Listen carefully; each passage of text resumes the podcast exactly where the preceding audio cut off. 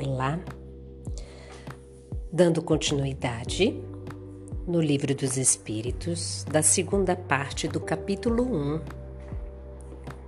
dos Espíritos, e agora o nosso tema é Forma e Ubiquidade dos Espíritos.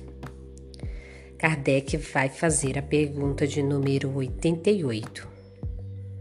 Os espíritos têm forma determinada, limitada e constante? A resposta dos espíritos superiores. Para vós, não. Para nós, sim. O espírito é, se quiserdes, uma chama, um clarão, uma centelha etérea. Pergunta A da 88. Essa chama ou centelha tem cor? Resposta: tem uma coloração que para vós vai do colorido escuro e opaco a uma cor brilhante, tal qual a do rubi, conforme o espírito é mais ou menos puro. Vamos ler uma nota de Kardec.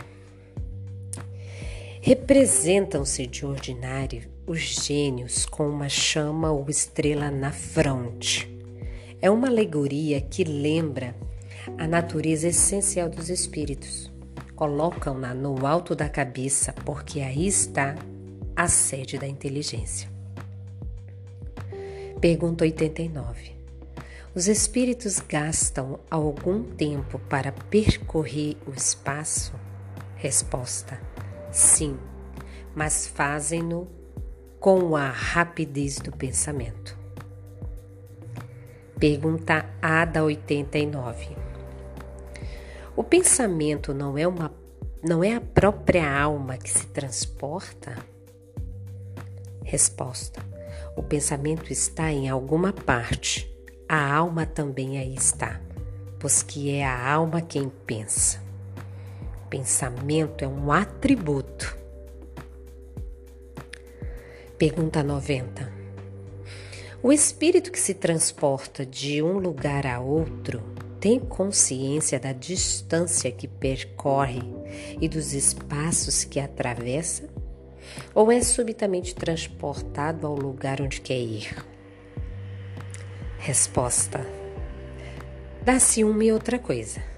O espírito pode perfeitamente, se o quiser, inteirar-se da distância que percorre, mas também essa distância pode desaparecer completamente, dependendo isto da sua vontade, bem como da natureza mais ou menos depurada.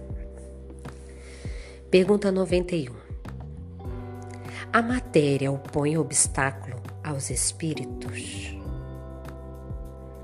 Resposta: nenhum. Eles passam através de tudo: o ar, a terra, as águas e até mesmo o fogo lhes são igualmente acessíveis. Pergunta 92. Tem os espíritos o dom da ubiquidade?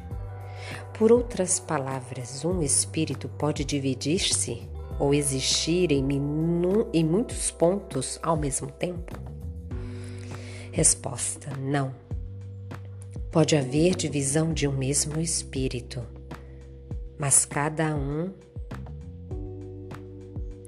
um centro que irradia para diversos lados.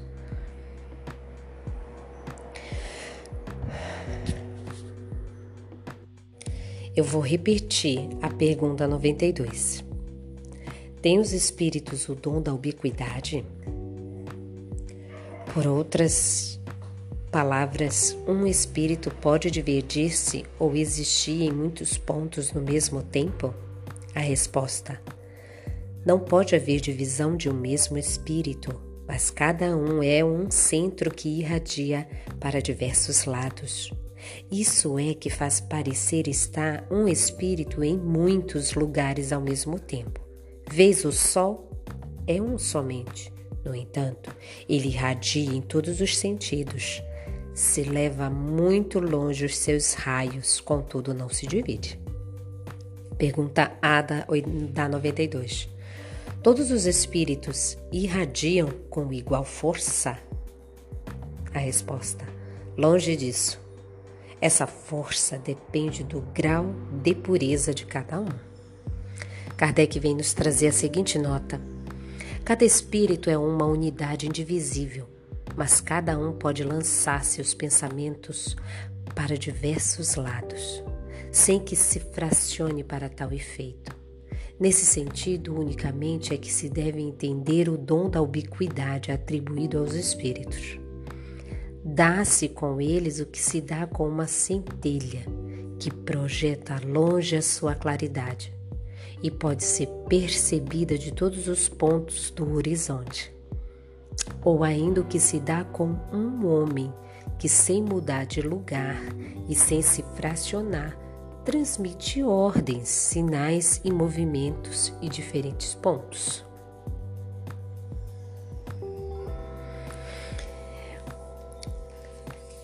Esse tema traz bastante é, debate. Vocês vão encontrar hum, várias perguntas. É, Kardec foi incisivo. Um espírito pode se dividir? E eles dizem não, é como o sol né?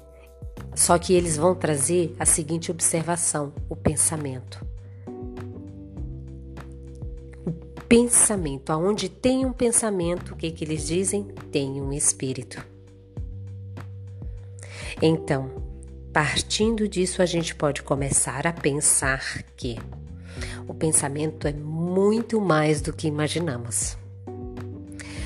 Partindo também do que ele fala a respeito da ubiquidade, é, o espírito, se ele quer se comunicar com uma ou duas ou três pessoas ao mesmo tempo, ele pode conseguir isso através dessa vontade que ele vai usar do pensamento.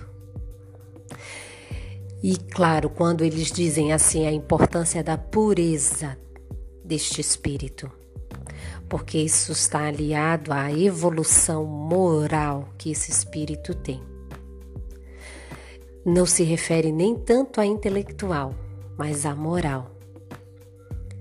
Porque carregado de intenção dentro dessa moral, o objetivo pode se ser feito com evidências, enquanto que em outros, com menos de puridade, eles já vão ter dificuldades. Porque os seus pensamentos não lhes dão essa autoridade. Então, tem bastante discussão para a gente levantar. Torço para que vocês reflitam e conversem no grupo de vocês. Até mais.